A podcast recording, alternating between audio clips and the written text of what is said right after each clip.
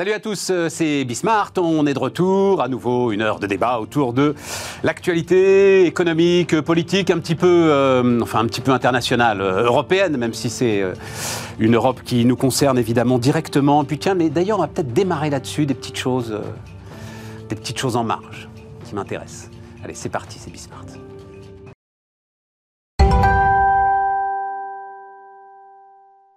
Donc, autour de la table, Jérôme Dédéian. Salut euh, Jérôme. Salut Stéphane. Euh, président, fondateur Ouais. Co-fondateur Co-fondateur. Co-fondateur, moi je suis de euh, mon partenaire euh, patrimoine. Un mot, on en a beaucoup parlé, donc, mais c'est vrai que j'ai vu ce matin dans les échos l'étude d'ERES qui était, euh, euh, enfin, qui est la boîte où, dont tu restes d'ailleurs. je suis toujours actionnaire, membre, actionnaire, oui, voilà, actionnaire, membre du board. Et, et qui donc a fait un, un, bilan complet, actionnariat, actionnariat salarié, participation, etc. Ah. C'est vrai que le chiffre, bon, on t'en parle très très souvent, mais le chiffre est finalement assez impressionnant par sa faiblesse. Euh, C'est-à-dire que les échos avaient titré ça sur les grands progrès. Hein.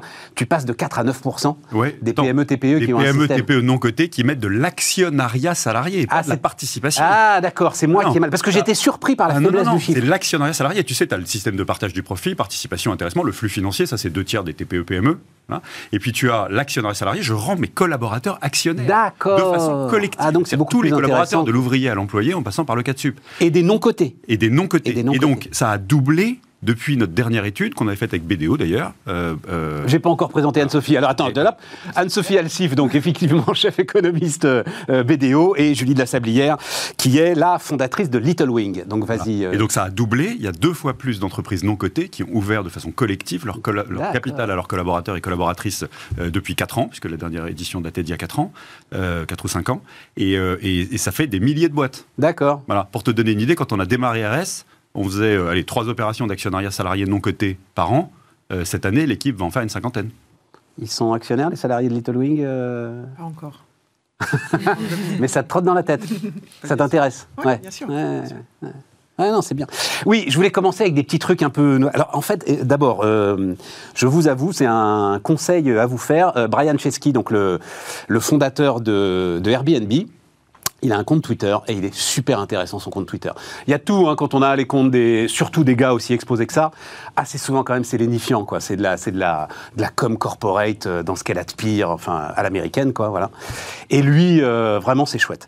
Et alors on va voir tout à l'heure. Je sais pas ce que ce qu'on a là, si c'est sur le télétravail, mais juste avant de voir celui sur le télétravail, en fait euh, il a hum, donc il a annoncé hier des changements importants pour Airbnb. On va pas rentrer là-dedans, mais euh, il a tweeté ce moment, le moment que nous vivons là, et donc là j'ai deux entrepreneurs, donc euh, j'avais envie d'avoir votre avis. Le moment que nous vivons, alors pour lui, est assez comparable à celui de 2008 quand j'ai commencé à, à fonder Airbnb, euh, dit-il. Beaucoup de compagnies importantes euh, ont pu démarrer dans des bas de cycle. Je crois qu'on dit au son du canon, euh, c'est un peu ça l'idée. Ce qui est intéressant, c'est que hier, le fondateur de Sorare, je ne sais pas si vous connaissez Sorare, c'est une de nos licornes, qui est dans le domaine des NFT, des NFT pour le sport. C'est un coup de génie ce truc. C'est les vieilles, pour ceux qui euh, connaissent, les vieilles figurines Panini qui sont maintenant euh, digitalisées. Il arrive à faire des jeux avec ça. Enfin, bref. Et le fondateur de Sorare disait exactement la même chose, mais lui c'était 2018. Et donc, oui, on est fort quand on fonde des boîtes dans des moments. Ça m'intéresse parce que comme Bismart a démarré au lendemain du premier confinement, si tu veux, je voilà. je- oui, on est fort quand on fonde des boîtes comme ça dans un creux. Ouais, euh, C'est ce qu'on me dit souvent. Enfin, moi, c'est ce qu'on m'avait dit euh, quand j'ai créé mon entreprise, que c'était très bien de se lancer justement dans un cycle. Toi aussi, tu étais dans un cycle, euh, Julie? Bah, J'étais 2010. Euh, C'était pas fun, ouais. Donc, c'était pas. Voilà. Ouais, ouais, ouais. Mais, mais oui, je pense que c'est effectivement des moments où les lignes bougent et du coup, on peut, on peut aller plus vite. Et il faut surtout pas se désespérer, en tout cas, de se dire c'est pas le moment, parce qu'en fait, je pense Ouais, que voilà, c'est c'est un ça. bon moment. ouais. Ouais, voilà, Et, c'est ça. euh, en fait, euh, oui, quand, on entreprend, faut pas faire de market timing. Tu vas au moment où tu peux y aller. Et donc, ce que tu vas rencontrer, c'est euh, un bon cycle ou un mauvais cycle. Mais de toute façon, tu serais pas entrepreneur si, si tu n'étais pas avec ton équipe souple sur tes pattes de derrière pour t'ajuster à ce que tu vas rencontrer. Nous, quand on a monté RS, fin 2005, hein, fin 2005. Donc, euh, le temps qu'on monte la plateforme, on, on accueille nos, nos premiers fonds d'épargne début 2007.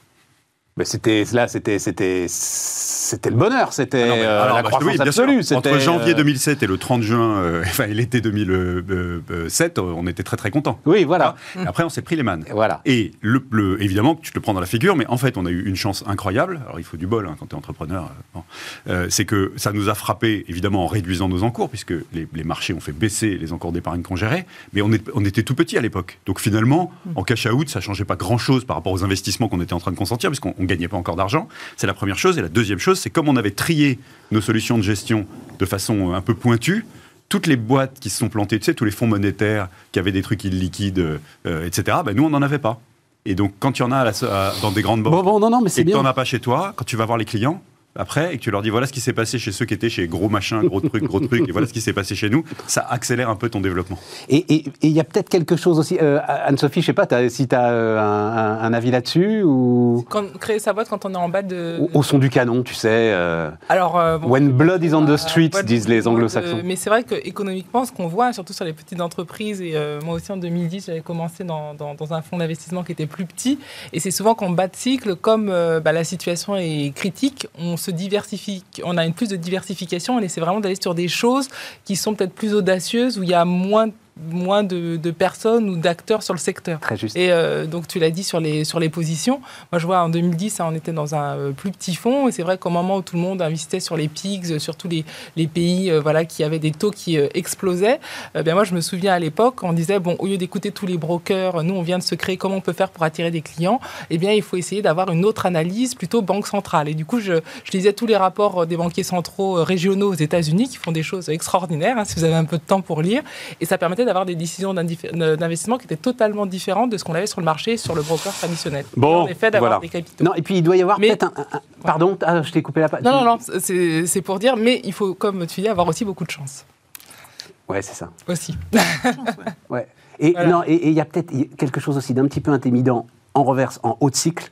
Euh, moi, je l'ai entendu d'un certain nombre d'entrepreneurs quand, il y a quelques mois, là, on multipliait les levées de fonds. euh, C'est-à-dire qu'en dessous de 50 millions d'euros, t'en parlais même pas. Enfin, c'était. Ouais. Et, et- et- et il peut y avoir un truc, un, oh, à l'inverse, un petit peu désespérant de dire, euh, je suis pas dans cette classe-là, Moi, je ressemble dire, à rien, je moi, suis moi, nul. je suis vacciné là-dessus. hein. La première boîte que j'ai montée euh, en pleine bulle, je l'ai naufragée magnifiquement. hein. Ça, c'est- ça, ça- ça crée une compétence après, tu sais. Et, et depuis, Ouais. j'essaye de mettre le chiffre d'affaires avant la levée de fonds. Tu vois ce que je veux dire? Ouais, Voilà. ouais, Et- ouais, et, ouais, et donc peut-être, peut-être que je ferai moins Ouais, mais fortune alors là, mon gars, qu'un euh, certain nombre d'autres. Non, non, mais tu vois. Si tu. Pardon, de, non, tu fais pas une chaîne de télé si tu lèves pas des fonds Non, avant d'avoir du chiffre d'affaires. Hein. euh, il y a- le modèle Là, économique a besoin de financement, il a du cash out, il faut, il faut financer ton modèle économique. Mais tu as manière et manière de le faire. Euh, tu vois, dans l'épargne, typiquement dans les fintech, Oui. tu veux, il y en a plein qui ont défilé dans mon bureau pour me demander de l'argent. T'as pas Tu besoin d'un capex économique, énorme. Oui. euh, t'as pas besoin de. Enfin, tu vois, ceux On qui ont levé 200 millions d'equity euh, et, qui- gèrent 200 millions d'épargne, euh, ça fait cher l'euro d'épargne géré. Les actionnaires ne reverront jamais leur, argent. Donc, euh, voilà. Donc, euh, tout ça pour euh, revenir sur euh, chez Ski et sur donc le, le côté télétravail, parce que donc il dit les employés d'Airbnb peuvent vivre et travailler n'importe où. Euh, et surtout, il dit, vous travaillez n'importe où, vous garderez le même salaire. Alors, c'est pas tout à fait n'importe où d'ailleurs, parce qu'il précise à un moment un peu plus bas, je ne l'ai pas noté, mais je crois que c'est 70 ou 80 pays. Je sais pas, c'est peut-être la qualité de la connexion euh, euh, Internet, du réseau Internet, je sais pas comment il a. voilà. Euh, et dans le même temps, je vais vous montrer ça, je crois que c'était la semaine dernière, petite histoire du Figaro, la ville de Venise, qui lance un programme pour attirer les télétravailleurs. Et enfin bon, il y a un moment qu'on en parle, donc il faut euh, avancer avec cette histoire, mais justement, j'ai l'impression que plus on avance et plus on se rend compte que euh, cette histoire est en train de bouleverser le, le un mail- nombre de choses incroyables. Le mail que tu nous as envoyé euh, avait des mots que j'ai vraiment appréciés, qui étaient une nouvelle géographie du travail. Ouais. Voilà. Et ça, je pense qu'on est vraiment en train de le vivre. Alors évidemment, euh, c'est très bien pour un entrepreneur qui fait ce qu'il veut, euh, euh, qui peut travailler depuis la Bretagne en ce qui me concerne, et puis faire de la planche à voile, et puis se rattraper la nuit, et qui n'a pas forcément besoin, parce que c'est une boîte de service, d'être présent physiquement avec ses équipes tout le temps, à partir du moment où tout le monde sait ce qu'il a à faire, où on a des outils, etc. C'est plus compliqué quand tu es patron dans l'industrie. Oui, oui, non, non, mais on sait tout ça. Moi, ce qui m'intéresse, c'est les évolutions, c'est de voir comment ces choses sont en train de bouger. Venise, qui est en train de devenir un espèce d'immense open space à ciel ouvert au bord du canal, c'est un truc de dingue. Il reste 50 000 habitants à Venise, c'est-à-dire rien par rapport à ce que c'était. Euh, si la boîte veut survivre, si la ville veut survivre, Mm. euh, je parle même pas de la montée voilà, des eaux, c'est ça. il faut qu'elle attire des gens, de l'activité économique, et il n'y a pas que le tourisme. Euh, Mm. Elle doit pouvoir pérenniser un peu le- le- le- la façon dont elle se remplit euh, et dont elle, elle anime sa vie. Et, et Ça fait envie, hein Un impact. Alors moi, je vois un impact.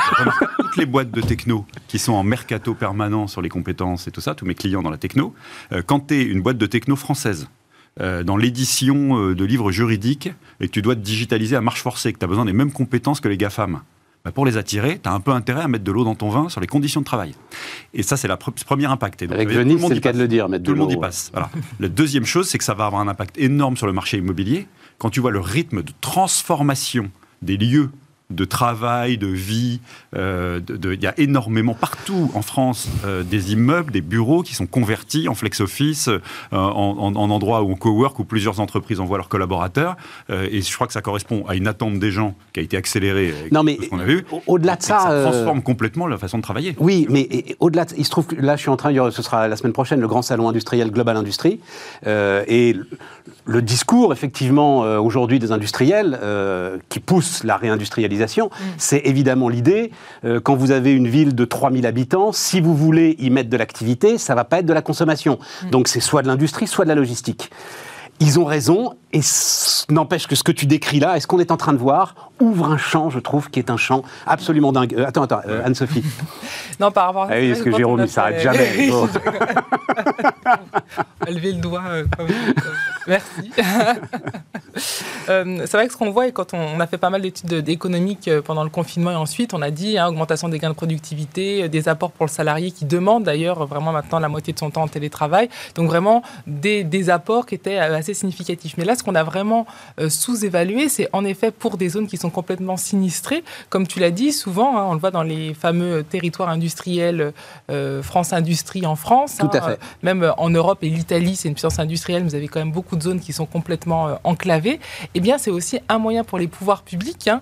Souvent, là, tu l'as dit, c'est souvent industrie, logistique. Industrie, c'est pas facile parce qu'il y a le problème des infrastructures, le problème de construire l'usine, donc ça prend souvent des années, l'autorisation, euh, l'emploi, c'est pas c'est pas évident de, de, de bien euh, euh, être sur bonne qualité de produit euh, par rapport aux concurrents, donc c'est assez complexe. Sinon, c'est les fameux entrepôts de services de logistique. Et là, c'est vrai que ça ouvre autre chose. Ça ouvre autre chose parce que ça permet d'attirer une autre population, donc aussi d'avoir des gens, on va dire, plus divers. hein, Bien sûr. gens, donc ça, c'est en effet bien, même pour le développement économique. Et puis aussi, ça permet, bon, tu l'as dit au niveau immobilier, mais aussi plus globalement, hein, de refaire vivre tout le territoire qui était vraiment totalement enclavé et avec des services aussi de développer beaucoup de choses. Qu'on dit souvent euh, peu, c'est que euh, un, emploi industriel, ça crée trois emplois dans les services. Ça, c'est il y, a- il y a vraiment une corrélation qui est excessivement forte. Et souvent, ce qu'on voit, c'est que dès que l'usine euh, part, eh bien tous les services s'en vont. Absolument. Et donc, c'est ce qu'on a vu avec tous les territoires qui sont euh, ultra enclavés. Et là, on pourrait renverser la tendance euh, avec ça.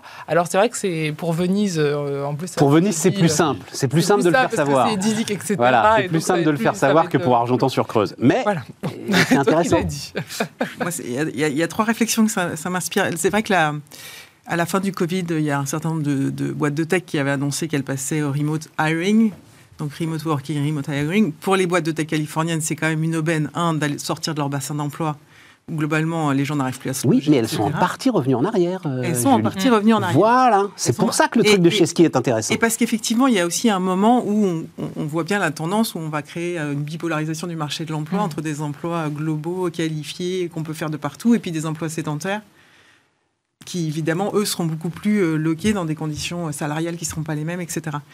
Elles sont en partie revenues en arrière. Par exemple, Apple euh, donne un mois de, je crois, de... de- Facebook, de- de Facebook, ça a été assez spectaculaire et- aussi, Mais ouais. fait venir ses salariés quatre jours par semaine. Airbnb, c'est un peu différent parce qu'ils poussent à fond dans leur com, on le voit tous les jours, sur le digital nomade. C'est-à-dire que c'est un peu comme Ford qui dit à ses salariés d'acheter ses Mais oui. voitures. Ah oui, tu as raison. Ils peuvent pas pousser ce mode de vie-là pour leurs clients et puis interdire pour ses salariés. T'as raison, je me suis fait avoir là. Donc, euh, Donc bon, en fait, c'est du pur marketing. Pas- exactement, je pense que c'est une bonne com. c'est-à-dire que ah oui, c'est-à-dire qu'Airbnb va devenir WeWork. Ouais. C'est ça en fait son truc. Ouais, je pense que, a- en tout cas, il prône un mode de vie qui d'ailleurs est pas très bon pour le climat, qui est celui de, de- on se balade dans le rien. monde. Ouais, si on se balade à vélo. Et le dernier élément quand même, qui est que comment, comment on encadre tout ça. euh, Publicis avait annoncé qu'on pouvait travailler euh, six mois par an maintenant. euh, Enfin, les salariés peuvent, peuvent aller travailler dans un autre pays. Après, ce, qu'on ne dit pas sur ce type de contrat, c'est qu'est-ce que vous faites du conjoint, qu'est-ce que vous faites des enfants, qu'est-ce que vous faites de l'assurance, qu'est-ce que vous faites du logement, etc. Ouais, mais le truc vraiment important qu'il dit, c'est que tu gardes ton salaire. Ça, c'est un truc super important quand même.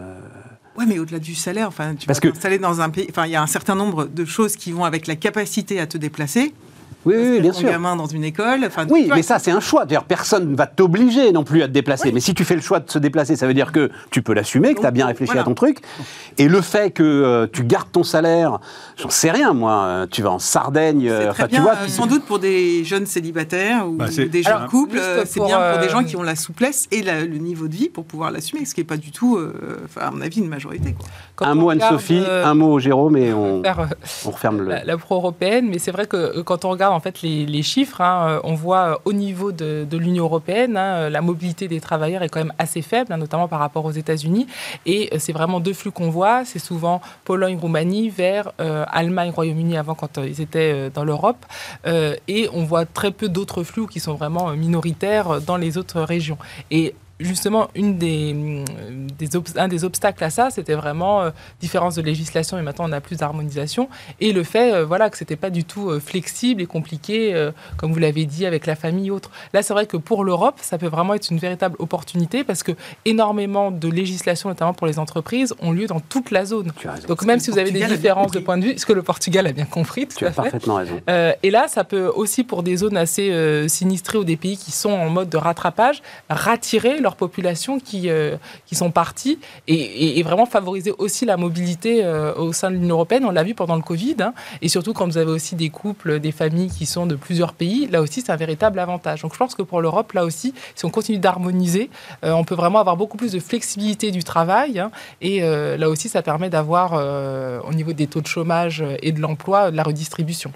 Claire. Un mot, euh, Jérôme, Ouais. un mot. Tu rajoutes, tu, tu- tu fais ça comme Airbnb fait, c'est aussi un puissant argument euh, RH pour euh, recruter des jeunes qualifiés quand tu es sur un mercato qui est compliqué. C'est clair. Voilà. Ouais, ça, Et puis, ça, évidemment. Je vais dire un autre mot, désolé, euh, je vais prononcer le mot infrastructure.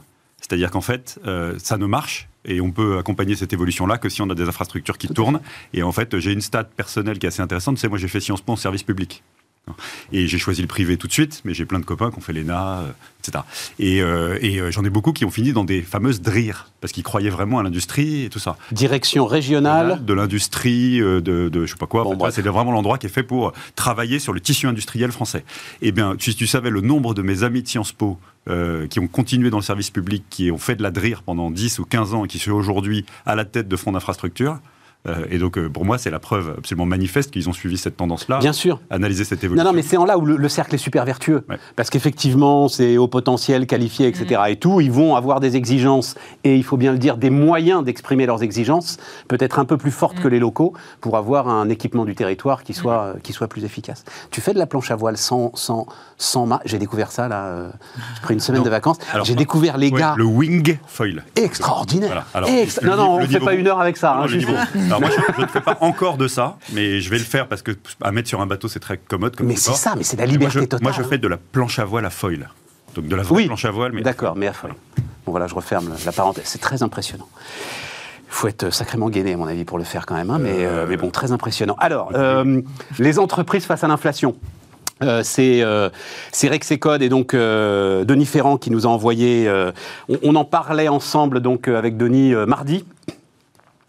Et euh, effectivement, donc euh, ça se confirme. Euh, opinion sur la situation de trésorerie des entreprises.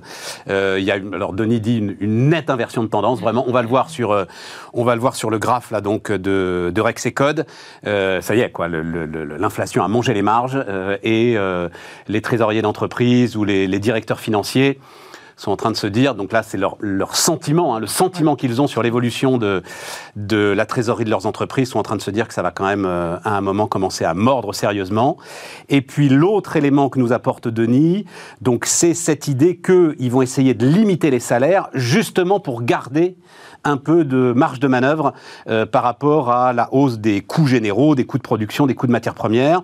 Donc euh, PME, TPE anticipent une hausse moyenne de leur prix de 5,2%, mais seulement 2,7% pour euh, les salaires, avec donc évidemment une forte hausse des coûts hors salaire, ce qui amènerait quand même une baisse, même en limitant les salaires hein, à, à 2,7%, une baisse de euh, la marge nette. Il est vrai qu'elle est très très forte hein, encore aujourd'hui cette marge nette, donc elle peut un peu, elle baisser. C'est pas dramatique, mais enfin voilà. Euh, là, clairement, ça y est. euh, les entreprises sont face à l'inflation. euh, Alors, les entreprises sont face à l'inflation. Après, je pense qu'il faut euh, là aussi déjà distinguer industrie et services. Là aussi, c'est pas du tout la même, le même impact. Vraiment, l'industrie se prend vraiment une forte hausse de ses intrants, hein, et manufacturier et au niveau de l'énergie. Donc ça, en effet, tout ce qui est dans le, le transport, la chimie, la métallurgie, ce sont vraiment des secteurs qui sont très impactés et qui vont l'être tout au cours de l'année. Donc là, on a vraiment des secteurs très particuliers qui sont très affectés. Après, dans les services, c'est euh, en effet différent. Et là aussi, il faut faire attention avec le quoi qu'il en coûte. euh, en fonction des secteurs, euh, les taux de marge peuvent être aussi assez élevés. Donc, on a des secteurs qui ont aussi beaucoup plus de matelas pour supporter ces hausses de prix, et notamment dans tout ce qui est électroménager. là aussi, on a déjà vu des hausses de prix dès l'année dernière en plein déconfinement, et on a eu 7% de croissance. Donc, on voyait que la hausse des prix n'avait pas du tout d'impact sur la consommation. Donc, il y a déjà eu voilà, cette hausse qui a été répartie sur le, le consommateur. Donc, c'est pour ça qu'il faut bien euh, nuancer. Hein, c'est pas toutes les entreprises, ça dépend vraiment de votre secteur et de votre taille. Et c'est vrai que sortant du quoi qu'il en coûte, on peut avoir quand même dans certains secteurs un certain matelas qui peut, pendant un certain temps, peut-être. euh, Ouais, mais ça. ce que nous dit Rexecode, côté, c'est que c'est un peu fini là. hein. sur les salaires, là, euh, c'est vraiment ce qui est en effet le plus intéressant.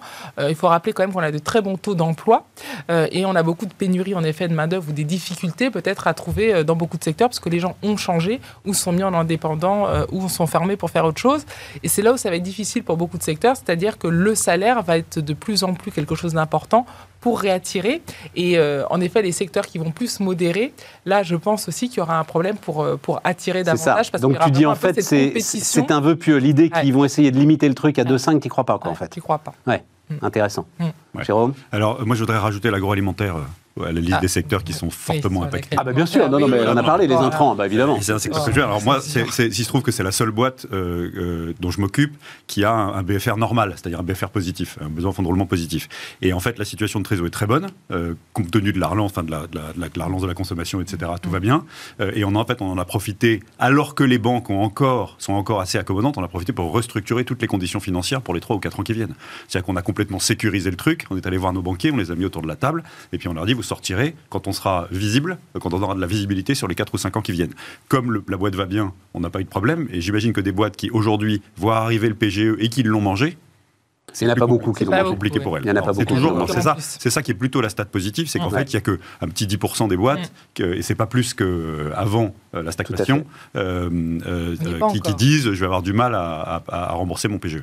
Euh, Non, non, mais c'est- intéressant. Mais tu vois, toi aussi, quand même, là, ce moment où, euh, Oui. ça y est, on a fini de pouvoir gérer l'inflation sur les marges, en fait. Voilà, ça y est, c'est Et fini. donc il va falloir passer des hausses de prix. Ouais, c'est ça. Voilà. Et donc et ça Mm. veut dire que les boîtes qui vont s'en sortir le mieux, c'est évidemment celles qui ont accumulé le goodwill, la marque, Le la qualité power. du produit, etc., pour imposer leur prix. Attention, juste Euh, par rapport à ça, c'est euh, opinion. Et il y a déjà eu des hausses de prix en 2021, Oui. notamment au dernier trimestre. Donc, c'est pas quelque chose de. Il n'y avait rien avant et Oui. euh, c'est déjà une tendance qu'on a Voilà. vu dans plusieurs alors, secteurs. C'est juste que ça va s'accélérer. Et sur cela, hein, pour euh, euh, finir, c'est l'opinion. Et surtout, ce qui est très important, c'est que par rapport au Covid, il y a vraiment l'idée que ça va durer. Donc, c'est vrai que même si là, euh, les chiffres macro sont pas trop mauvais, en fait, c'est, à mon sens, il faut voir euh, l'opinion en disant demain, ce sera beaucoup plus compliqué. C'est Exactement. ça qui est intéressant. Et- C'est les anticipations Les des chefs anticipations, d'entreprise. Julie on sent qu'il y a une grande peur autour de l'inflation, en Mm. tout cas en France et en Europe, euh, qui est très. Il y avait un, un signal, ce- cela dit, qui semblait être positif sur les États-Unis. Alors, il y a eu un signal hier. Voilà. Bon, Bon, mais, je sais pas, mais une hirondelle fait Mais pas le cas, printemps quand même. hein. voilà, oui, voilà, on- c'est ça. Il y a eu une très légère inflexion. Ouais. Euh, très Après- légère inflexion. mais on sent bien que c'est. Mais comment tu le vis, toi, chef d'entreprise euh, Parce que le, le- le- le vrai sujet, on le décrivait justement ben, euh, mardi, effectivement, la répercussion dans le secteur industriel, Mm. des hausses des intrants, des matières premières. Bon. Mais en fait, la vraie boucle inflationniste, c'est le jour où les services vont commencer à augmenter leurs prix. Voilà. C'est ça qu'il faut regarder. C'est ça le vrai sujet. Exactement. Et, et L'augmentation du prix des services, il est très corrélé quand même au niveau des salaires. voilà. Mm. D'où ma question. euh, et les... Je confirme. voilà. D'où ma cas où on question. faire de la modération salariale, mais on n'y arrive pas. Comment est-ce que le que- chef d'entreprise. Voilà, c'est ça. Non, mais tu le dis, tu le dis avec un grand sourire, mais c'est ça. C'est des pénuries. Et donc, euh, le prochain. Et est-ce que tu. Attends, attends. Il y a que, trop de gens qui veulent aller à Venise travailler à mi-temps. et est-ce que tu arrives, toi, à répercuter sur euh, tes clients les hausses de salaire que tu dois. euh, Alors, mes, mes clients entendent. ouais, voilà, c'est Je ça. pense que là, mes clients Ouais. entendent. Ouais. Je, je suis d'accord, le dialogue est bon. Dans, dans les services, euh, euh, euh, là, on arrive à discuter en disant regardez mon coût de revient euh, à ce prix-là, je ne peux pas prendre le job. Ouais. Tu vois voilà. Alors, moi, j'ai, en stratégie d'entreprise, j'ai une illustration très concrète. On est en train de lancer une nouvelle gamme de confitures là. Et donc, quand tu la lances, tu la mets chez tes distributeurs, dans tes boutiques, Ouais. tu la mets sur ton site internet, tu fais de la promo, et il faut qu'on fixe le prix. D'accord? On a les moyens de fixer Ah, le bah, prix. c'est on est du bon côté du manche. Sauf que on- si on le fixe, on va le fixer pour, mettons, 18 mois. Parce que tu peux pas faire ton lancement, Bien demander à sûr. tout le monde d'y aller et faire une révision de prix six mois après. Mm. Voilà. Et donc, la, la- la décision qu'on a à prendre dans la semaine, là, c'est à combien on sort le pot sur cette nouvelle Ah, gamme. ça, et on n'a pas du tout envie de se tromper. Et ça, c'est des trucs très, très intéressants Ah, quand tu es entrepreneur. C'est très, très intéressant euh, quand tu es entrepreneur de travailler sur ces sujets-là. Mm. Et en même temps, tu as une petite de petits pincements là en te disant, euh, faut pas que je me gourre. Ah mais le pricing c'est un truc j'ai enfin j'ai déjà raconté j'ai la chance de discuter de manière confidentielle avec une quinzaine une vingtaine de directeurs de pricing alors de grosses boîtes hein. et euh, c'est absolument passionnant. Et enfin je l'ai déjà dit mais je vous le dis très très vite. Ce qu'on avait constaté il y a hum, trois semaines un mois à peu près c'est qu'en fait tous se regardaient euh, pour essayer de faire quelque chose d'un petit peu coordonné. Voilà. Parce qu'effectivement, tu avais ces marges qui te donnaient un petit peu de, de répit. Tu n'étais pas obligé de répercuter tout de suite. Mais, euh, mais tous se regardaient. C'est première chose. Et puis deuxième chose, c'est Nicolas Dueb, par exemple, qui était venu nous raconter ça. Quand tu as un plat de pâtes à 99 centimes, enfin un paquet de pâtes à 99 centimes ou à 92 centimes, c'est très compliqué de le mettre à 1,02€. Euh, Nicolas, lui, il fait des abonnements euh, pour des, des- des systèmes vidéo à 4,90€. Mm. 5,10€, 5,20€, c'est plus pareil, tu changes de dimension. Donc ça aussi, c'est extraordinaire. psychologique. Parce que Extraordinaire. un effet marginal euh, sur la demande Ah, qu'il mais ne faut pas sûr. louper Ah, si mais tu bien veux sûr. pas euh, tout d'un coup voir une baisse de chiffre d'affaires parce que monté tes prix. Quoi. Exactement. Et, et- et c'est là où effectivement les boîtes qui sont Bon. bien positionnées sont mieux que les autres. Euh, et on marque une pause, puis après on ira sur la planification écologique.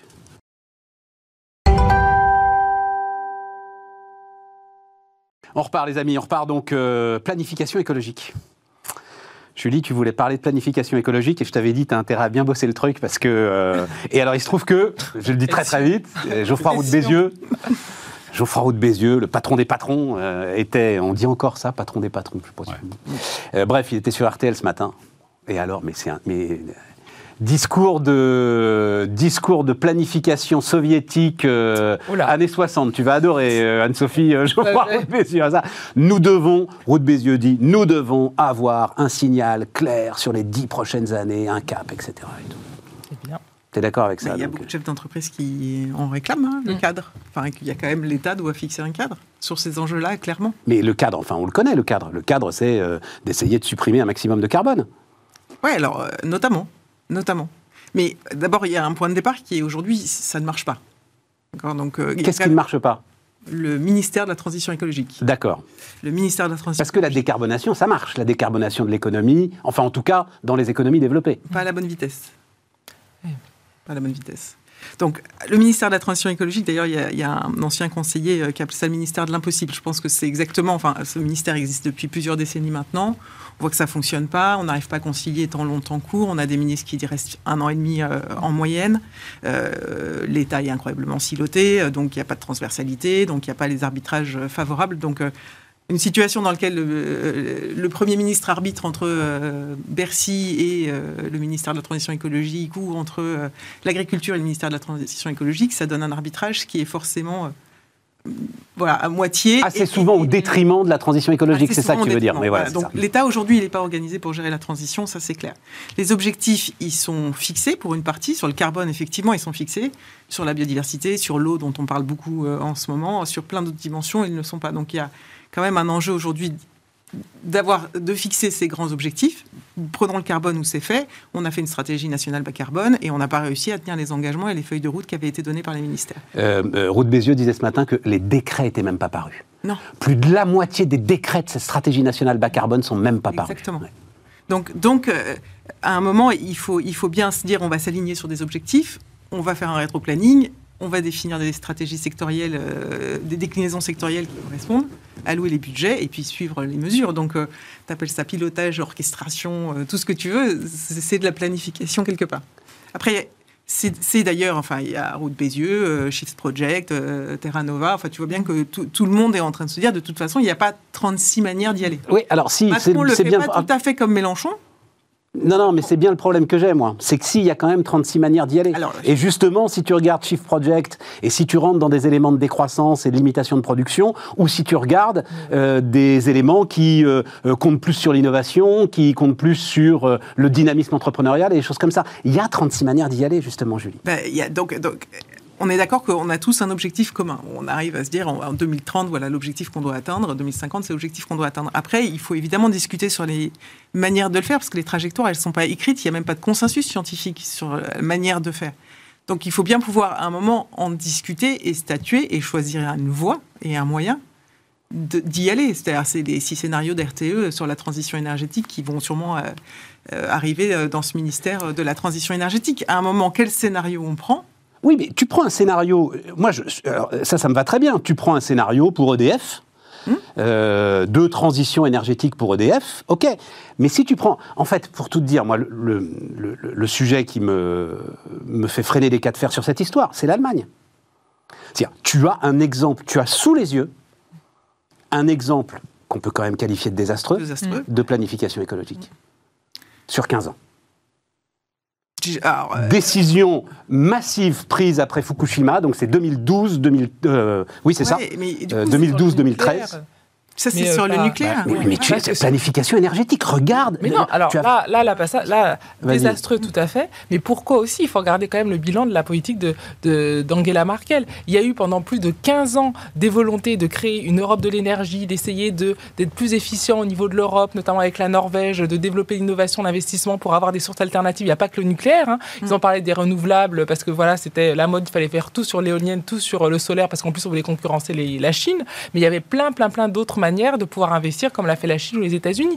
Et pendant 20 ans, il y a eu absolument un blocage de l'Allemagne de faire toute alliance euh, au niveau de l'énergie. Bon. Qu'est-ce qui se passe pour la Chine et pour Non, les non, mais ça me va bien, La ça, Anne-Sophie. Mais c'est quand même un, quand même un effet de planification. Oui, mais il n'y en, a- il y en a pas eu. Et tous les volontés qu'il y a eu d'en faire, l'Allemagne a mis son veto. Donc c'est pas juste, ils sont sortis du nucléaire et euh, du coup ils ont fait que Ils ont l'éolienne. Et planifié leur euh, sortie du nucléaire. ils ont et- planifié, mais ils n'ont pas planifié d'avoir avec l'Europe leur une vision non, pas d'avoir avec l'Europe. une énergie. Mais ils ont euh, planifié leur transition énergétique. Oui. Non, mais ils l'ont planifié juste en disant on sort de nucléaire parce qu'il y a C'est un effet émotionnel. Et Ils avec les élections. De travers. Ils l'ont, Euh, ils l'ont- planifié. et, et voilà, De ils l'ont planifié mais de travers, mais ils l'ont planifié. Il y a Non, une vidéo qui tourne beaucoup. Il n'y a pas de stratégie industrielle. Anne-Sophie, il y a une vidéo qui tourne beaucoup en ce moment qui est, qui est- qui est terrible. Elle date de 2017. Poutine est devant un forum international et il rigole en disant Tiens, euh, les Allemands euh, ferment leurs centrales, ils nous disent qu'ils veulent pas de notre gaz. Comment ils vont faire? Ah, C'est ce que fait la Ah, ils Chine, vont hein. passer au bois. Ah. Et Poutine éclate de rire en disant ben, le problème, c'est qu'il va falloir qu'ils viennent en Sibérie aussi pour en, pour en chercher. C'est-à-dire que tu es sur des trucs qui, tu vois, qui, qui semblaient évidents à tout le monde. Vous allez avoir un problème. Mais le mirage de la planification, moi, c'est ça qui m'inquiète. Non, mais il y a eu une planification, mais qui était mauvaise. C'est Eh pas ben le oui, problème de ben la voilà, c'est ça. planification. Ben voilà. Il faut planifier, sauf là, il y a de mauvais le problème de la planification, c'est que tu te rends compte qu'elle est catastrophique au bout de la planification. Oui, mais alors du Ah oui. coup, est-ce qu'on n'est pas dans un moment où, pour le coup, les planètes s'alignent assez bien Mm. pour faire une planification qui soit. Enfin, je veux dire, la crise. J'en sais rien, on va faire des choix massifs sur l'hydrogène. Ouais. par exemple. On va faire des choix massifs sur l'hydrogène, tu vois, voilà, c'est en train de partir, exemple, etc. Moi, j'entends. Alors, je vais, je vais donner un exemple, euh, sans citer, parce que là, je vais donner un exemple aujourd'hui. Airbus et Safran sont en désaccord absolu sur l'avion à hydrogène. Voilà. Airbus dit l'avion à hydrogène est prêt en 2035. Safran dit il n'y aura jamais d'avion à hydrogène. Alors, je Et vais- pourtant, je peux comment l'hydrogène, euh, c'est essentiel dans la transition. Je peux donner un Safran dit ils font les moteurs. hein. Euh, on, on a besoin d'un cadre. En fait, je pense que ce que dit euh, Geoffroy Bézieux ce matin, c'est euh, pour pouvoir entreprendre sereinement, investir sur le long terme il faut qu'on ait de la visibilité, de la stabilité. De la et donc, c'est ce cadre qu'il appelle de ses voeux. Et moi, pour moi, c'est plutôt un cadre sur un objectif général. Ensuite, on laisse la, créati- la créativité humaine et les gens s'ajuster avec leur talent sans leur imposer des solutions. Je vais te donner un exemple très. Tu parles de l'avion. Tu sais que je suis, je suis euh, administrateur et modeste actionnaire de Merconcept, la boîte de François Gabard. Ça n'est pas que euh, de la course au large, c'est aussi de la décarbonation du transport maritime. On travaille en ce moment sur un projet de fast foiling ferry, transport de passagers, 200 personnes sur foil, euh, à, bas- à basse consommation, euh, pour le transport interrail, etc. On fait toute l'analyse de cycle de vie carbone, de- depuis la construction, à impact de la construction, jusqu'à l'impact de l'exploitation. Et on était parti sur une solution hydrogène. Et en fait, on se rend compte qu'en fonction de l'utilisation précise du bateau qu'on va nous commander, il faudra qu'on soit en tout électrique, ou il faudra qu'on soit en hydrogène, ou il faudra qu'on soit en hybride gazole euh, électricité, que ça va vraiment dépendre des conditions d'exploitation, de combien de rotation fait le bateau, combien, co- com- combien il tourne, les distances qu'il parcourt, est-ce qu'on peut le recharger, etc. Et donc on est, on est en train de basculer sur un projet où on aura une coque avec l'asservissement des folles, toute la technologie qui permet de réduire les frottements, donc la consommation d'énergie, et où on adaptera la motorisation et la propulsion à chaque cas d'usage de nos clients. Et aujourd'hui, en fait, si tu dis euh, toutes les entreprises doivent réduire leurs émissions carbone, nous, une discussion en ce moment avec euh, Getlink, euh, enfin, la maison mère d'Eurotunnel, qui euh, travaille avec la TSE là-dessus. Si tu prends le transport transmanche, il y a des ferries, des avions et des, et des trains. Mais euh, la demande, si tu laisses toutes les entreprises s'ajuster, tout- toute entreprise est sommée de réduire ses émissions. Mais en vrai, il faudrait qu'Eurotunnel augmente ses émissions s'il prend des parts de marché au, D'accord au ferry ou à l'aérien. D'accord. Donc ces arbitrages-là, s'il n'y a pas un cadre qui le fixe, aujourd'hui on met plutôt de l'argent pour supporter euh, les, moyens de transport très carbonés qui doivent se décarboner. Donc tout l'argent euh, des, fonds de relance, etc., ils vont plutôt là que euh, sur un... Tu veux dire, ils vont plutôt sur les camions, par exemple, parce que si l'hydrogène, a priori, fait euh, euh, unanimité, c'est sans doute sur les camions, sur les, sur les longs transports. Donc tu dis que l'ensemble des, des moyens vont plutôt sur euh, le, le- le le train transport routier, doit- on va le dire, voilà. Qui doit se décarboner. Il y en Plutôt a que sur le train. moins sur les actifs qui sont déjà verts et bien positionnés. Mais surtout, en vrai, il y a bien des activités qui doivent augmenter leurs émissions C'est vrai, et augmenter leur part de marché. C'est vrai. Prendre des parts de marché aux autres. c'est vrai. Et ça, euh, tu vois, pour le coup, le- le- les Allemands avaient fait, il y avait des, j'avais vu des rapports qui étaient assez intéressants des industriels allemands qui s'étaient mis autour de la table pour se dire, voilà, si on prend cette trajectoire, ça veut dire quoi pour les secteurs et l'évolution des secteurs? C'est les industriels. Ça me va bien si c'est les industriels qui Ah se bah, mettent ensemble. alors- Là, le- le- ton premier ministre de la planification écologique. D'abord, euh, c'est Jean-Michel Apathy qui dit ça, euh, très bon euh, connaisseur du. Il dit c'est pas possible. Un premier ministre, il ne peut pas, en plus, s'occuper de planification écologique. Et ça, je crois que c'est assez vrai. Enfin, tu connais le fonctionnement des cabinets, euh, tu connais le fonctionnement des ministères. Premier ministre, mais c'est déjà un full-time job, quoi. Non, mais le Tu problème, peux pas faire que- en plus la planification écologique. Enfin bon, je referme la parenthèse, tu vois. Mais euh, euh, le problème, c'est si c'est un gouvernement qui se met à donner des, des, des consignes et... euh, Non mais regarde, le, le problème c'est que tu as un problème avec planification parce que euh, voilà, ça te c'est chargé historiquement. Donc là il y a peut-être un biais. Il y a un biais. Ah, Sophie, ça te Donc si plaisir on sort, est plusieurs. voilà, voilà. Donc si on sort de ça et on est juste factuel, etc. Qu'est-ce qu'il y a derrière? Euh, euh, On aime bien beaucoup parler toujours des, des États-Unis ici et c'est un exemple. Qui a fait la Silicon Valley C'est euh, le Pentagone et c'est la NASA qui ont planifié que sur les 20 prochaines années, les États-Unis allaient devenir la première puissance au niveau du numérique. Pour l'énergie, qu'est-ce qu'a fait les États-Unis depuis 20 ans, hein, quels que soient les gouvernements suspectifs C'est de dire on veut être indépendant de la Russie et de l'Arabie Saoudite. Donc de fait, on va tout mettre sur le Mexique, tout mettre sur le Canada et on va faire le pétrole et le gaz de schiste. Ça, c'est de la Ma planification. chère Anne-Sophie, Ensuite, ah non, non, non, non, qu'on non, a non, dit je ça, réponds à ça. Les Non. entreprises investissent, ça. font ce qu'ils ont à faire et trouvent ce qu'il faut. Et, et l'État se mêle pas derrière. Je réponds à ça avec l'excellent bouquin ça. d'Eli Cohen. Oui, je vois très bien ce que tu veux dire. Ah bah oui. Qui... Et entend cette thèse. Et entend, il peut y Non, mais, mais, mais tu l'as lu, euh, Eli Cohen. Oui. Et- et- et- il, il dé- il décrit exactement ce que tu décris, le- le- la, par- la perfection de la planification euh, industrielle euh, aux États-Unis. Mm. Et le désastre que ça donne quand euh, on arrive en France. Et où on n'arrive pas, mais on n'arrive pas à s'affranchir des potentats locaux, des, des, des puissances Non, mais ça, c'est politiques. un autre sujet. Mais là, on avait le Non, débat, il ne faut pas de non. planification écologique. On peut faire une planification écologique. La question, c'est comment on la fait. Mais on peut en faire et d'autres pays la font. Donc, D'accord. il ne faut pas être Je tout pense sur qu'on ne sera pas terme. capable de bien la faire. Alors c'est ça euh, qui va nous mettre d'accord. Que tu as un biais négatif sur la capacité de la France à faire la planification. Alors Voilà, qu'il ça, faut on nous le laisser notre chance. Et un certain nombre d'autres- d'autres choses d'ailleurs. Parce que si tu parles, tu vois, le- il y a une tendance lourde que, que je trouve très très euh, dommageable. Euh, quand, quand j'ai commencé euh, à avoir une conscience d'électeur, euh, on avait une constitution de la cinquième dans laquelle on pouvait utiliser euh, le gouvernement par ordonnance et le 49.3. Et les gouvernements l'utilisaient fréquemment pour faire avancer Tout hein, Tout leur à fait. pro- appliquer leur programme. Personne ne disait rien. Aujourd'hui, euh, c'est devenu insupportable, c'est-à-dire que depuis les frondeurs, euh, celui qui sort le 49.3 ou même celui qui veut gouverner par ordonnance, t'imagines le truc. euh, Est un même Chirac dictateur. a fait des trucs en 86-88 à coup d'ordonnance, personne ne disait sûr. rien. C'est peut-être le seul moment où il a été utile au pays d'ailleurs. Bon. Donc, t'es vraiment euh, euh, euh, t'es coincé. Et au lieu de dire je, je suis réélu, j'attends ma majorité, je vais appliquer mon programme et je vais le faire en utilisant les moyens institutionnels à ma disposition. On est en train de dire il faudrait mieux associer les citoyens et tu vas essayer de décaler ça des assemblées sortir ça des institutions. Et alors là, tu rentres dans un truc impossible. Et donc, la paralysie du politique, on, on va droit dedans si on n'a pas le courage de dire j'ai euh, l'ordonnance 49.3, j'ai un programme, vous m'avez élu pour ça et je vais y aller. Et alors, ça, c'est pas de la- la planification, c'est de l'exécution réglementaire.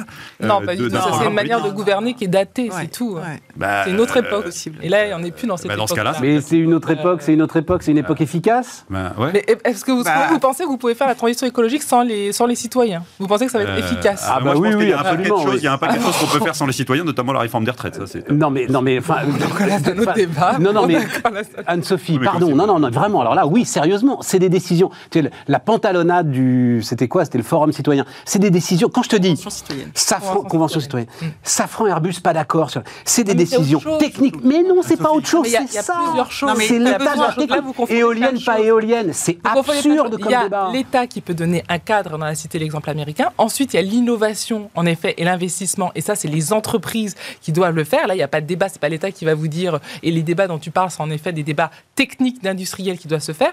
Et ensuite, pour qu'il y ait une acceptation, parce que le citoyen, c'est aussi un consommateur. c'est du pognon. Le... Non. Bon, là, je acheter une rente. L'acceptation, c'est La- juste que ça non, coûte non, pas non. trop cher Le pour le citoyen, c'est consommateur. également, un, cons- c'est au- également un consommateur. Tu le vois, on a autant parlé ici des nouvelles manières de consommer, etc. Tu ne peux pas dire, tu fais tout ça sans. C'est pas pour ça que le citoyen, demain, on a fait- ils ont fait la convention citoyenne, va dire entre euh, Safran et techniquement ce qu'il faut faire. C'est pas du tout le sujet.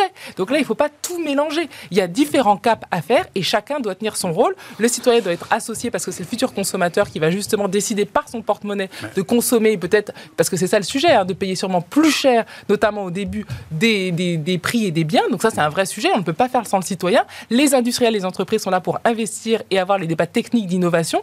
Et le gouvernement est là pour mettre un, tac, un, un pacte et une vision à moyen long terme en disant voilà ce qu'on veut. Euh, en 2049, euh, la Chine sera la première puissance industrielle. Dans 20 ans, les États-Unis seront la première puissance numérique. Et nous, il faut le faire. Donc chacun a son rôle à jouer. Il ne faut pas tout mélanger. Et nous aussi, la France, on peut le faire. On n'est pas inférieur par rapport aux autres. Julie Un grand projet de planification du 21e siècle. Non, Voilà. Je te rejoins. Non, mais je- je- moi, je suis tout à fait d'accord. Et, et je, et je pense qu'effectivement, le critère clé qui sera le plus difficile pour la réussite de cette planification, c'est euh, la concertation euh, citoyenne. Mm. Évidemment. Évidemment. Et moi, je trouve que C'est le plus complexe. Non, mais Eh oui. évidemment. On est En, mort. en tout respect, Concertation en tout respect, en tout respect, je pense que vous évacuez un peu vite le sujet. Euh, concertation citoyenne égale démonétisation aggravée du suffrage universel et de sa valeur, et donc incapacité à réformer vraiment. Voilà. Mais tu peux Mais- voter, Non, mais écoutez, je souhaite- je souhaite me En tromper. l'occurrence, la je convention souhaite pour citoyenne, mon pays. ça, ça peut être un super bon outil. je- C'est, pas comment Mais un outil pour faire quoi mais il n'a pas de Mais alors, c'est quoi la légitimité démocratie institutionnelle. Elle sert à Mais quoi c'est pas forcément l'une contre On ne l'autre. peut gouverner qu'en étant les deux. institu- En l'occurrence, ça a été l'une contre l'autre, Anne-Sophie. Non mais En l'occurrence, la Convention fait, citoyenne a sorti des trucs que jamais l'Assemblée n'aurait validé. Jamais. La Eh preuve ben, d'ailleurs, ça s'est pas passé. Eh ben, il faut réfléchir à d'autres modalités. Mais, mais, Eh ben. mais il faut le faire. Il faut le faire. Pas forcément pour Bon, décider. Je souhaite, je, Pour je souhaite que vous accompagner. ayez raison. Alors C'est-à-dire qu'on peut je pas, souhaite que vous ayez- pas pour notre que pays, c'est je que les souhaite que vous ayez scientifiques et les ingénieurs qui vont décider de ce qu'il faut faire. C'est pas possible. Faut Ben, en fait, euh, Et il faut, il faut, retour sur Eli Cohen. il faut former. Quand tu regardes donc le- le- la période de planification heureuse de la France qui commence c'est pas le même au contexte. tournant des années 50, tu te retrouves avec effectivement une bande d'ingénieurs qui vont aller lire ce bouquin, il est vraiment passionnant, euh, euh, qui vont par exemple renoncer donc sur le spatial, sur le nucléaire et sur le ferroviaire. Tu as à ce moment-là, fin des années 50, trois technologies françaises de pointe. Ils vont renoncer aux trois. En fait, sur le spatial, sur le nucléaire et sur le ferroviaire, ils vont en fait dire les étrangers sont meilleurs que nous, on va laisser tomber ce qu'on a mis au point. 50? tournant des années 50 et des années 60. Bah, c'est le moment sur, euh, sur le nucléaire, c'est Framatome. Et on va aller chercher, en fait, euh, c'est General Electric à l'époque, je voudrais pas dire de bêtises. Euh, enfin bref, on va aller chercher la technologie américaine. Sur euh, le, le, le, le ferroviaire, on renonce à l'ensemble des dispositifs aérotrains, etc. Enfin, tu sais, il y a près d'Orléans, il y a encore le turbotrain et tout, pour aller aussi chercher des technologies qui n'étaient pas euh, des technologies euh, françaises. Et alors là, c'est, je crois que c'est la technologie diamant, mais je voudrais pas rentrer dans le détail parce que je le maîtrise pas sur le spatial, où pareil, ces, in- ces ingénieurs, mais qui sont en mode DARPA, qui ne répondent effectivement euh, en fait à personne, même pas au Premier ministre, qui ont la confiance totale en fait du, du politique et qui vont nous mettre euh, Oui, là, comme première vision, puissance, comme une puissance industrielle extraordinaire à la fin des années 70. Déjà, ce n'est pas la même période, hein, on est en 2022, et on n'est pas obligé d'opposer. Pourquoi Je opposer? crois que si, Ben, parce que sinon tu perds ton temps. Tu t'en lis. Bon, tu non, non, mais alors, attends, attends, attends, ça nous amène avec deux questions qui m'intéressent beaucoup et le temps tourne très vite. Euh, D'abord, donc, effectivement, alors, il est d'accord avec vous, Emmanuel Macron. Donc, euh, agir ne signifiera pas administrer le pays, enchaîner des réformes comme on donnerait des solutions toutes faites à notre peuple. L'action est jumelle du rassemblement, du respect, de la considération. Est-ce que ça, ça fait pas un roi fainéant euh Oh là Mesdames. là. Ça, ça fait pas le 49-3 et, et, et Est-ce que, est-ce que, 38. est-ce que ça fait Mais pas Chirac euh, mais- mais deuxième pourquoi mandat? c'est forcément inefficace euh, ça- Les ordonnances, euh, voilà, c'est pourquoi c'est forcément cette manière de faire qui serait efficace? Parce que, euh, euh, cite-moi un exemple. Vous le voyez, aujourd'hui, vous avez les 30 gilets jaunes, dernières etc., années de vous voyez que en tout le France monde demande de- concertation T'en penses, t'en penses. hein qui sortait du cadre institutionnel, de la mise en œuvre d'un programme politique sortant du cadre institutionnel de la Constitution de la 5e, a donné, a porté ses fruits. D'accord, mais Dis-moi là, ça, ok, un seul exemple. mais alors Non, mais là, là, on est en sur les 2022. retraites, sur Là, c'est la- l'industrialisation, Non, non, non, non, non, Non, mais réponse. sur l'écologie, sur l'énergie, question, bonne euh, question. voilà. Un seul exemple. sur Non, la non, lutte mais- contre le chômage. Non, mais c'est ça, des sur- exemples, on peut en prendre plein là-dessus. Euh, sur la Convention citoyenne, tu l'as dit, ah voilà, ça marche pas parce que c'est mal fait, etc. La question, c'est, de toute façon, cette transition va se faire et il y aura un vrai sujet de prix et de pouvoir d'achat. Ben oui. Tu ne peux pas le faire en disant, ça va être que quel- quelques personnes qui vont faire et qui vont décider de tout et euh, si ça Et marche derrière, on pas, on le compense. fait. Si, on les a élus pour ça. Par On ailleurs, les a- par ailleurs, non mais par ailleurs, on n'a pas eu de campagne, on n'a pas eu de proposition ou très peu. Euh, Un sujet. un Macron qui arrive aujourd'hui et qui dit voilà mon projet, Ouais. je l'applique en 49.3, Ouais. je peux te garantir. Oui, oui. Non, non, mais alors attends, attends, attends. pour Non, mais sortir, c'est impossible. pour sortir de l'écologie, si on a eu un projet, un point, c'est la retraite à 65 ans. Et là, on a voté. Et Macron arrive en tête à la fin du premier tour en ayant clairement dit retraite à 65 ans. Et chiffre que j'ai beaucoup donné, qu'on doit à Liaison Sociale, 44% des sympathisants de la CFDT votent Macron au premier tour. Retraite 65 ans. Et- et Qu'est-ce Laurent- qui t'empêche d'y aller en force Et- et Laurent La- Berger déjà président, de tout tu le monde. Exactement. Moi, là, honnêtement, je suis au gouvernement, j'ai le courage de le faire dès le début, et Mais, je la passe. mais celle-là, il peut la passer. Euh, il était prêt à utiliser le 49.3 Eh oui, euh, d'ailleurs juste avant le Covid. Donc, euh, Donc, il euh, a y a pas de sujet. travail. Ah oui, Enfin, d'accord pour qu'on non, utilise le cadre institutionnel moi, pour faire avancer les d'accord choses. pour qu'on organise. Oui, bien sûr, quand c'est des choses qui ont été clairement données par le mandat euh, de Ce n'est pas le l'élection. cas pour l'écologie. D'accord. Bon, donc ça veut dire qu'on aura Bon. une réforme des retraites parce que cette cartouche-là, Moi, j'y crois pas. cette cartouche-là Quand tu sur des ça- réformes importantes, tu, tu, la- tu, tu l'utilises pas huit fois sur huit réformes importantes Voilà, successives. Tu termines avec des gilets jaunes Avec sur les plaisir. Donc tu as, un sujet. Bon. Et on verra euh, vois, on a bien fait d'en discuter. ça, les... Ah, ben, c'est super. Ah, mais, moi, j'ai- mais j'adore. Mais, mais, non, mais c'est même la preuve que. Enfin, bon, bref. Euh, Il y a là-dessus, si tu veux, quand même, des convictions très fortes en, en chacun d'entre nous, tu vois. Et se dire que par la discussion, tu vas faire émerger euh, Mais non, on n'a pas un dit que la consensus. discussion, on a dit l'association. mais bon, on l'a dit. diff- Voilà. Allons-y. Les retraites, ça va se faire, ça va pas se faire. Comment est-ce que vous voyez les choses? Moi, je suis, quand je lis cette phrase-là, l'action est jumelle du rassemblement, du respect, de la considération, que j'entends effectivement euh, euh, Laurent Berger. Laurent Berger dire il n'y a aucune voie de passage, aucune voie de passage sur la retraite. En plus, c'est même plus 65-64. Je suis très inquiet. Non, moi je pense qu'il va le faire, enfin il va faire en tout cas une réforme des retraites, ça je le pense, puisque euh, déjà pour les finances publiques, pour des, Ouais, des essentiel. signaux, il doit, on doit montrer une réforme qui, qui montre qu'on va, qu'on va se désendetter. Après, je pense qu'elle ne sera pas euh, peut-être euh, aussi forte euh, que la première mouture, c'est-à-dire que ça sera peut-être pas 65 ans. Il y aura sûrement des aménagements, tous les régimes spéciaux ne vont pas être supprimés. En tout cas, ce sera peut-être plus light que ce qu'il avait euh, envisagé au, au tout début. Mais en tout cas, il devra faire une réforme, notamment pour les partenaires européens, que montrer qu'il y a une volonté de se désendetter, qu'il y a une réforme forte, comme les autres pays l'ont déjà fait, que l'on va au moins vers cette tendance. Mais Elle est effet, essentielle, celle-là. que- Oui, oui, mais t'as vu ce qu'elle te dit, Anne-Sophie? Qu'on va au moins vers cette tendance. Oui, T'es oui. pas sur euh, Ah bah, pas les sûr. 4 mois de plus par an euh, à partir de l'année prochaine. hein. D'accord. Ça, t'y crois pas, Anne-Sophie?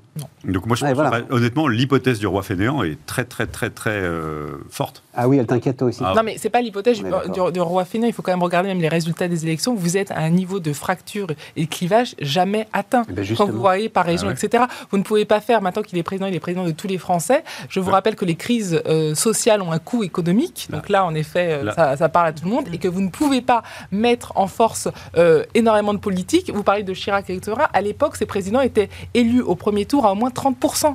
Aujourd'hui, on est à un tel niveau d'étiolage. 19, Chirac. Pas. Non, non, pas quand il a été réélu, mais quand on regarde toute la Ve République, souvent la base, la première base de la- du premier tour, vous avez la droite, la gauche, vous avez une base qui premier est tour plus du premier Chirac, qui est, 1990. plus- qui, qui est beaucoup plus, euh, euh, on va dire, euh, forte et qui correspond à un style Pourquoi, idéologique. Ce n'est plus Pourquoi le cas cet état de aujourd'hui. fait? Parce que justement, les politiques n'agissent plus. La seule chose qui me rend alors là, optimiste, alors là, on peut pas du tout. non, mais la là, on seule peut pas chose, dire ça. on la peut seule pas chose qui me rend ça. optimiste, euh, qui me donne une lueur d'espoir sur le fait qu'il y aura quelques réformes significatives qui vont être faites malgré la fracture qu'Anne-Sophie pointe, c'est que c'est un deuxième et dernier mandat. Bah oui. Et tu sais, moi j'ai il peut- gardé. Il peut faire 5 ans et après, ça Non, va être moi j'ai gardé jeune, ici, hein. oui, moi j'ai gardé ici le, oui, bon, moi j'ai gardé Ah, ici si. le Sarko qui disait, Si. je ferai peut-être qu'un mandat, je terminerai fondamentalement impopulaire, mais je vous promets, je vais faire euh, les réformes. Et puis finalement, il l'a pas fait. Ouais. Et là, on est dans un cas de réélection Ouais. réussi, Ouais. euh, où il a 5 ans devant lui. Ouais. 5 ans devant lui, peut-être il va se détendre un peu sur une réélection, sa popularité, etc. Et que ça va lui donner le courage d'activer un certain nombre de choses, Enfin, il a- malgré, il a en acceptant la popularité correspondante. Mm, mm. Il a toujours dit qu'il se projetait sur 10 ans. Mm. Et que de toute façon, en 5 ans, c'était beaucoup trop court pour euh, Ouais, non, Donc, sûr. Moi, j'ai pas tellement de crainte. D'ailleurs, euh, on voit un président qui, je pense qu'il est tout à fait conscient que sur les législatives, il peut, il peut perdre sa victoire et qu'il a, et du coup, il s'investit comme euh, aucun président. ne Mais il s'investit pas, il se passe rien. Si, si, si, si, si, si, si. on peut pas dire qu'il se passe Si, rien. Qu'est-ce qui se passe? Bah, Non, là. Non. Non, il se Attends, tu passe peux pas dire- rien. tu peux on n'a pas pas de Premier ministre, on n'a pas... Mais oui, on- tu peux pas dire retraite, rien. il a D'accord, fallu il l'a confiance dit. pour gérer le timing, ça, c'est Tu- pour le coup. Il est Attends. bon. Si, Si, attends, attends, il- attends. tu vas Attends, voir qu'il va très très bien gérer son timing avant les législatives. Et il sait très bien. Enfin, Mais c'est quoi il est de- Ne rien faire, c'est gérer le timing Non, non, C'est pas qu'il ne fait rien, c'est pas parce qu'il n'a pas Non, nommé. il qu'il est, il est surtout en train. Non, non, il fait rien parce que. Attends, tu peux pas dire d'un Mais côté. attends, Julie, attends, attends, moi je dis, il fait pas rien, mais euh, qu'est-ce que tu as en tête quand tu dis il fait pas rien? Non, mais parce qu'il il, il- il s'implique dans les législatives. Il, faut- attention, il- enfin, il, il fait regarde, il a, il, il a peur un de, enfin, en tout cas, il, il travaille activement pour un avoir une Et avoir des accords.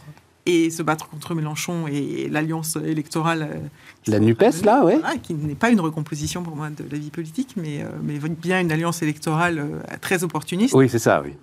Et puis, euh, enfin, tu vois, comme il, il- il- il tient sa majorité et son projet, je veux dire, il veut pas entendre de majorité plurielle, euh, Mm. Emmanuel Macron. Mm. hein. Il veut tout le monde aligné derrière son projet. C'est ça qu'il est en train de faire quand même en ce moment. Et comment tout le monde aligné un- derrière son projet. Ce qui, euh, enfin, qui est vraiment un des points pour le coup. lui, son, son angoisse, c'est les frondeurs euh, sous Hollande. Ils D'accord. l'ont traumatisé. D'où la guerre contre Édouard Philippe, par exemple. D'où la guerre contre Édouard Philippe. Je tiens de tout le monde. Donc c'est bien ce qui quand même essaie de préparer un mandat sur lequel Oui, il dit les sa gars charte, maintenant on avec sa déroule. charte des Et il engagements tellement des députés de la majorité, etc. pas tellement changer Mais- son style mais- malgré ce qu'il dit là. Ju- Julie, tu peux pas dire d'un côté, euh, en fait, euh, sur la retraite, au moins, il a été clair, donc on pourrait le faire sans concertation, et sur tout le reste, comme il n'y a pas de clarté de programme, il faut le faire sans concertation, et dire d'un autre côté, euh, il est en train de préparer les législatives activement, puisque pendant cette phase dans laquelle il prépare les législatives, oui, il est sur le terrain à soutenir les députés investis par sa majorité, euh, etc., mais il n'a pas du tout affiné son programme. Il va attendre après les élections pour commencer à sortir du bois sur ce qu'il a vraiment l'intention de faire. Donc on Oui, peut pas dire qu'on va, on va pas dire qu'on va voter aux législatives avec plus de visibilité sur un projet que ce qu'on a eu dans cette non-campagne que tu dénonçais toi-même tout à l'heure.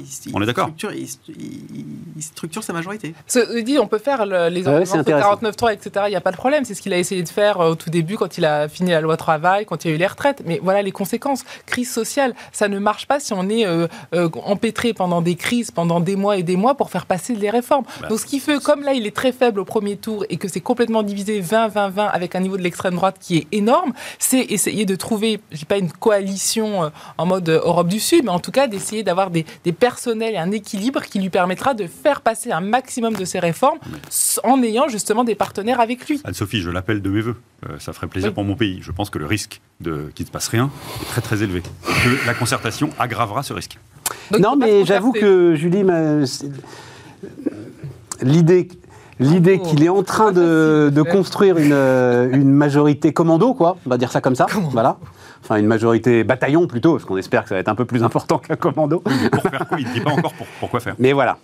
Pourquoi Ouais, faire après, ou pour s'assurer? Parce que tu dis, il a, il a 5 ans, euh, on va se retrouver dans une configuration à l'américaine. C'est-à-dire que dans quoi? Dans deux ans et demi, euh, l'ensemble bon. de ceux qui l'entourent ne penseront, commenceront à penser Ouais, eux. alors. on aura un midterm qui. Euh, trois minutes. Est-ce que vous êtes d'accord avec le- l'ambassadeur euh, d'Ukraine en Allemagne? Qui dit ce matin, je crois que c'est dans les échos que j'ai vu ça, oui, qui dit ce matin dans les échos. Donc, Macron lance l'idée d'une communauté politique européenne. Euh, nouvelle manière d'intégrer rapidement à l'ensemble européen ce qu'il souhaite, et donc il pense à, à l'Ukraine. Euh, J'accueille la créativité de votre président euh, avec euh, non, il dit j'accueille la créativité de votre président, dit l'ambassadeur d'Ukraine en Allemagne, mais je suis très sceptique. Proposer ce substitut revient à réinventer la roue. Soit on est dans l'Union européenne, soit on est dehors.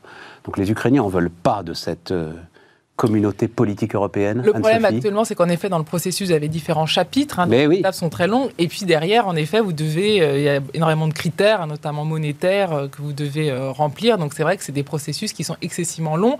Là, bien sûr, il y a une opportunité politique de dire attention, guerre en Ukraine. Donc on, on peut essayer de rentrer peut-être en ne respectant pas tous ces critères parce que il y a ce Non, non, péril. il a ce que dit Macron, c'est je guerre. rentre pas dans Oui, l'Union. hein, voilà, je crée une oui. espèce de structure nouvelle. Exactement, Voilà. exactement. Pour faire patienter un petit peu devant la porte. Bon, Euh, donc ça, c'est vrai que l'idée, c'est quoi? C'est de se dire, ils rentrent pas comme ça parce qu'il n'y a pas de critères qui sont remplis.